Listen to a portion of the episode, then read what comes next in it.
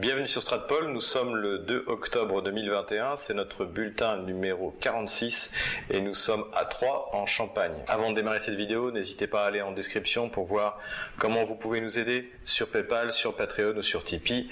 Nos contributeurs euh, pourront avoir accès au script de cette vidéo et pourront assister à la conférence de la fin du mois d'octobre ainsi que regarder celle du mois de septembre donc qui est en accès limité sur Patreon et Tipeee. Je prie nos auditeurs de bien vouloir pardonner la qualité un peu moindre de cette vidéo puisque eh je, fais avec les moments du bord, mais l'actualité étant ce qu'elle est, il était nécessaire d'aborder euh, notamment ce qui sera le principal sujet de cette vidéo, c'est-à-dire la crise énergétique. Pour les auditeurs de Stratpol, la crise énergétique n'est pas une nouveauté dans la mesure où nous avons annoncé depuis plusieurs mois que l'Europe ferait face à des difficultés, étant donné d'une part à la politique d'énergie verte qui ne donne pas les résultats espérés, et d'autre part par le fait que euh, la plupart des fournisseurs de gaz en Europe, en dehors de la Russie, ont atteint leur pic gazier et que, en ce qui concerne les autres fournisseurs de gaz potentiels, comme le Qatar ou les États-Unis, ils préfèrent vendre leur gaz en Asie où il est acheté plus cher. Je vous renvoie à toutes les vidéos précédentes de nos bulletins où nous avons traité ces sujets. La différence aujourd'hui, eh bien, c'est que tous les gouvernements européens, euh, suédois, et puis finalement français, commencent à s'alarmer, à se rendre compte de la catastrophe qui attend l'Europe cet hiver s'il s'avère aussi froid qu'a été le précédent. Je vais donc revenir dans un premier temps sur les raisons de cette catastrophe énergétique qui a déjà commencé. La première raison est que le seul pays qui a potentiellement suffisamment de gaz pour permettre d'augmenter l'offre de gaz en Europe et ainsi de faire baisser les prix, c'est la Russie. Et d'ailleurs, depuis le début de l'année, la Russie a augmenté de près de 20% ses exportations de gaz vers l'Europe. Cependant, il est difficile pour elle de faire davantage euh, parce que, eh bien, le, toutes les réserves de gaz russes qui sont colossales ne sont pas en exploitation. Donc c'est là la raison pour laquelle la Russie ne peut pas faire davantage. Ce n'est pas parce que Nord Stream 2 n'est pas connecté puisque la Russie a d'autres moyens de livrer du gaz en Europe. Il y a euh, le gazoduc dont nous avons parlé, Yamal Europa. Il y a l'Ukraine par laquelle de toute manière elle est tenue par contrat à livrer 40 euh, milliards de mètres cubes par an. Et il y a le nouveau Turkish Stream, donc qui passe par la Turquie et qui remonte le long des Balkans et à terme jusqu'à l'Autriche. Donc tout cela fonctionne.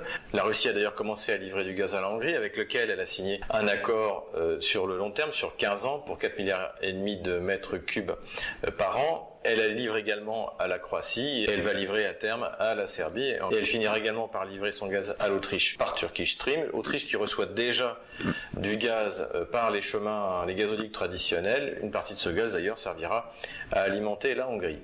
Donc expliquer que c'est à cause de la Russie que le prix du gaz augmente, c'est complètement faux. Ce qu'auraient dû faire en revanche les pays de l'Union européenne, c'est investir dans la production de gaz en Russie, puisqu'encore une fois, ni la Norvège, ni l'Algérie, ni le Danemark, ni l'Angleterre n'ont trouvé euh, de champs gaziers significatifs qui, puissent permettre de maintenir et d'augmenter la production. C'est d'ailleurs ce qu'a compris le producteur d'hydrocarbures national français Total, puisque Total s'est investi dans un projet dont nous avons déjà parlé, qui s'appelle le projet Yamal SPG, donc qui se trouve dans la péninsule de Yamal et qui permet de livrer du gaz liquéfié soit à la Chine ou à l'Asie, soit euh, à l'Europe. Mais malheureusement, ce n'est pas suffisant pour compenser l'augmentation des prix. Donc il ne faut pas placer d'espoir euh, inutile dans l'ouverture potentielle de Nord Stream 2 dans les, dans les mois qui viennent, puisque même si Nord Stream 2 est euh, ouvert, ça pourra peut-être baisser un peu le prix du gaz, puisque le euh, le prix du transit diminuera dans certains endroits, mais ça n'aura pas d'influence significative. Ce qui manque aujourd'hui à l'Europe, c'est des sources de gaz. La Russie a ses sources, dont désormais la seule politique intelligente que devrait suivre l'Union européenne, l'Allemagne ou la France, ou l'Italie, ou tous ceux qui achètent du gaz russe, eh bien, c'est d'aider la Russie à développer suffisamment rapidement ces immenses ressources, ces immenses champs gaziers qui parsèment son territoire. Cette augmentation du prix du gaz a, bien entendu, partout au sein de l'Union européenne et de l'Europe en général, déclenché des crises d'hystérie. Nous avions parlé de cette plainte des députés polono-baltes euh, vis-à-vis euh, des instances européennes. Et donc on avait noté notre, ce paradoxe qui fait qu'on nous expliquait qu'il fallait interdire Nord Stream 2 pour empêcher l'Europe d'être dépendante du gaz, mais désormais les mêmes qui exigeaient la, non-utilisation de Nord Stream 2 réclament plus de gaz russe et estiment que les Russes sont malhonnêtes de ne pas vouloir livrer suffisamment de gaz. Alors que, comme nous l'avons dit, la Russie a livré depuis le début de l'année 20% de gaz de plus que l'année dernière. En plus des Polonais et des Baltes, nous avons droit également à des délires du côté de la Tchéquie où euh, le diplomate plénipotentiaire spécial euh, Václav Bartsuka a déclaré qu'il fallait désormais avoir une euh, politique dure, que l'Union européenne en tant que principal client de gaz devait avoir une politique dure et imposer ses règlements vis-à-vis euh, non seulement de la Russie, mais de la Norvège et de l'Algérie. Donc en fait, ce bureaucrate explique qu'il est possible, par de la réglementation et des lois, d'augmenter l'offre de gaz en Europe, dont je viens d'expliquer qu'elle est saturée. Donc on est toujours dans du grand n'importe quoi, c'est souvent le cas au niveau des élites européennes. Soulignons au passage que euh, ce Václav Bartsuka avait euh, souligné la nécessité du massacre d'Odessa, donc où plus de 40 personnes avaient été brûlées vives, euh, considérant que ce massacre avait permis d'éviter que la guerre en Ukraine ne s'étende. L'Ukraine réagit évidemment très mal de son côté à cette augmentation des prix du gaz, d'autant plus que la Russie, pour l'instant, respecte scrupuleusement les contrats qu'elle a signés, non seulement avec l'Union européenne et les pays de l'Union européenne, mais également avec l'Ukraine, en utilisant les capacités qu'elle a réservées vis-à-vis de l'Ukraine, mais en refusant d'en acheter de supplémentaires. Et ça a été un coup extrêmement dur pour Kiev d'apprendre que le contrat de long terme qui a été signé par la Hongrie, donc sur 15 ans de 4,5 milliards de mètres cubes, ne concerne pas l'Ukraine dans la mesure où euh, l'essentiel arrivera par Turkish Stream et le reste arrivera par l'Autriche comme je viens de l'expliquer.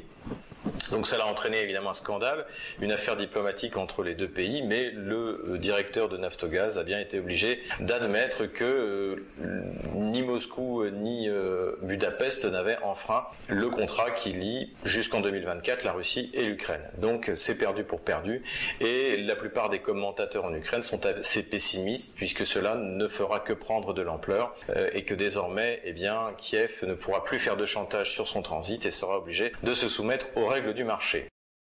En ce qui concerne cette crise entre l'Ukraine et la Hongrie au sujet de ce contrat gazier de long terme avec la Russie, il faut noter la prise de position de Oleg Tiagnibok. Donc Oleg Tiagnibok est un leader ukro-nazi du parti Svoboda, qui était une des figures, des trois figures de Maïdan. Sur les trois figures de Maïdan, qui d'ailleurs ont toutes euh, soit quitté la politique, soit ont un poste très en retrait. Poste très en retrait, eh bien c'est Vitaly Klitschko, le maire de, Kiev, qu'on voit très peu. Vous aviez l'ancien premier ministre kievien Arsenouk, qui lui aussi a quasiment été éjecté de la vie politique ukrainienne. Et vous aviez donc Oleg Tiagnibok, qui était le leader ukro-nazi, qui contrôlait plus ou moins euh, les bandes ukro-nazis sur le Maïdan. Tous ces gens-là avaient été les interlocuteurs de Laurent Fabius et de la Troïka européenne envoyée pour négocier. Dans le cadre de sa dénonciation du contrat entre Budapest et Moscou, Oleg Tiagnibok a accusé les Hongrois de nazisme en leur rappelant qu'une fois de plus, les Hongrois coopéraient avec Moscou comme ils avaient coopéré avec Adolf Hitler, alors ce qui est quand même assez exceptionnel pour euh, le chef d'un parti qui célèbre la SS euh, Galitzina, qui célèbre Stepan Bandera et Shushkevich qui a combattu sous uniforme allemand. Donc il faut prendre ce genre de déclarations avec humour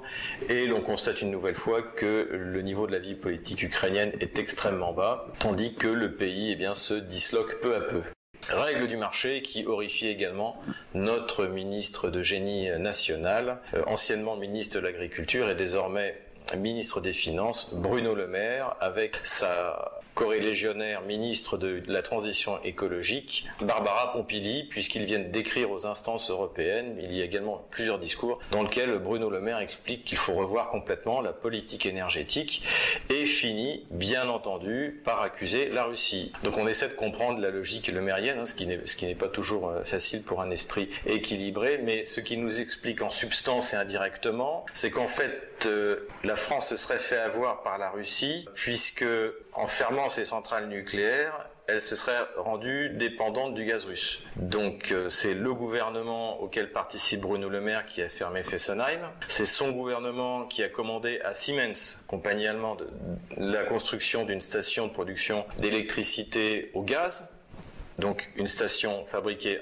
par des Allemands qui va utiliser du gaz russe, puisqu'on l'a vu, l'Algérie et la Norvège ont atteint leur pic gazier. Mais cela dit, comme d'habitude, Navsiem Vinovat Poutine, Poutine est responsable de tout. La vérité, c'est qu'en fait, cette politique de fermeture du nucléaire et de mettre fin aux énergies fossiles ne marche pas n'a jamais fonctionné et ne fonctionnera jamais.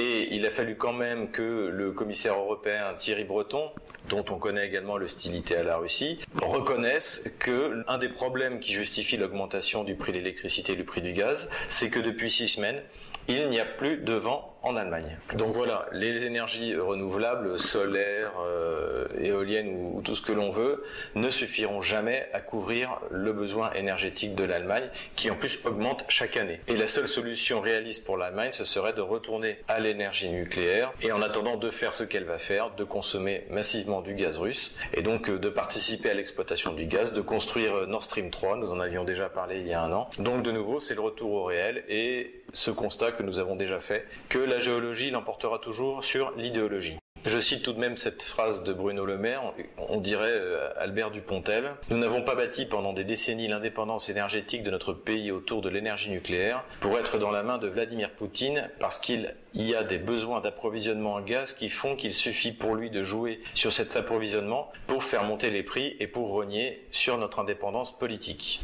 Donc là, on bascule dans l'autisme radical, mais aussi dans le, socialisme euh, le plus absolu, puisque en fait, Bruno Le Maire ignore complètement les règles du marché comme si Vladimir Poutine pouvait réguler au curseur des règles du marché. Encore une fois, la raison ultime et fondamentale de l'augmentation des prix de l'énergie en Europe, c'est l'offre et la demande. La demande continue à augmenter chaque année, tandis que l'offre est soit stable, soit même à quelques endroits diminue. Donc la seule solution, c'est de produire plus d'énergie, et jamais les énergies vertes ne permettront d'y arriver. Non seulement les énergies vertes ne permettront pas d'y arriver, mais pour compenser les faiblesses ponctuelles de la production d'énergie par ces énergies vertes, on est obligé de faire appel à l'énergie la plus polluante, qui est le charbon, dont le prix vient d'augmenter au moins de 13%. Et d'ailleurs, là aussi, euh, ça fera sans doute le bonheur euh, de la production russe et de la production de nos amis du Donbass, mais il ne faut pas rêver. Euh, la, Russie n'a pas les moyens brutalement d'augmenter radicalement sa production, donc ce sont les prix qui vont augmenter. Les responsables de cette crise énergétique sont les politiques européennes qui n'ont pas pris en compte cet état de fait, le pic gazier, l'augmentation de la consommation et qui ont cru dans les fadaises qui concernent le remplacement des énergies nucléaires et fossiles par les énergies dites vertes. C'est sur fond de cette crise énergétique que les élections allemandes ont eu lieu et ont vu hein, un bouleversement depuis 16 ans puisque la CDU, donc le parti euh, chrétien-démocrate et son allié bavarois, la CSU, ne sont arrivés qu'en deuxième position, alors euh, très légèrement en dessous du parti euh, social-démocrate, le SPD. Derrière sont arrivés les partis bien qu'on attendait, les Verts, les libéraux et l'Alliance euh, für Deutschland, donc le parti dit d'extrême droite, parti nationaliste allemand. Ce qui fait que désormais, en principe, le chancelier doit être choisi au sein du Parti social-démocrate SPD et qu'à lui s'offrent deux possibilités, soit reconduire la coalition actuelle, mais en la dominant, la coalition actuelle étant une coalition entre le SPD et les chrétiens démocrates, CSU, soit créer une coalition de gauche, euh, c'est-à-dire avec les écologistes et les libéraux. Cependant, le problème de cette dernière coalition, c'est que notamment sur les questions des énergies renouvelables, sur les questions de Nord Stream 2, eh bien les écologistes sont totalement rétrogrades et ont un programme seulement irréalisable, comme nous venons de le démontrer dans la première grosse partie de cette vidéo. Donc les négociations vont toujours bon train. Amil Lachette, donc qui est eh le candidat malheureux à la chancellerie des chrétiens démocrates, lui prétend même dans le cadre d'une coalition devenir chancelier. C'est peut-être là-dessus qu'il peut y avoir des concessions, mais ce qui est certain, c'est que pour l'Allemagne, pour les intérêts fondamentaux de l'Allemagne, la meilleure coalition serait la reconduction de celle qui existe déjà avec une domination du SPD, dont d'ailleurs le candidat chancelier Schulz est euh, favorable à Nord Stream 2 et à la coopération avec la Russie. Rappelons-le encore une fois que aujourd'hui Gerhard Schröder, ancien chancelier allemand, membre du SPD, est partie prenante dans de nombreuses opérations gazières de la Russie et de ses exportations vers l'Europe. À suivre donc, nous suivrons cette évolution de la politique allemande pour vous sur Stratpol. Parlons un peu d'armement pour terminer cette vidéo et notamment des essais enfin réussi du missile de croisière supersonique américain, donc qui s'appelle le HAWC, et qui a réussi à voler à Mach 5, donc nous l'avons souligné. Le développement de l'âme hypersonique aux États-Unis a été euh, entrecoupé d'échecs, et là il semble que la DARPA, donc qui est le, centre de recherche euh, de l'armée américaine, et l'armée de l'air ont réussi un premier essai et ont réussi à faire voler à Mach 5 un missile équipé d'un stato-réacteur largué d'un avion. Donc c'est une bonne nouvelle pour le complexe militaire industriel américain. Cela dit, ça ne reste qu'une étape pour mettre au point des missiles que les Russes produisent déjà de série et qui équipent à la fois leurs avions, à la fois leurs navires, à la fois leurs batteries euh, anti-navires, des missiles comme le Kinjal ou, comme le Tsirkon. Donc bonne nouvelle pour les Américains, mais il y a encore du travail. Les spécialistes estiment que la Russie a une avance à peu près de 10 ans dans cette technologie vis-à-vis -vis des États-Unis. Voilà, j'espère que cette vidéo vous a plu. Je vous dis à la semaine prochaine. À Moscou ou en France, ce n'est pas encore très clair.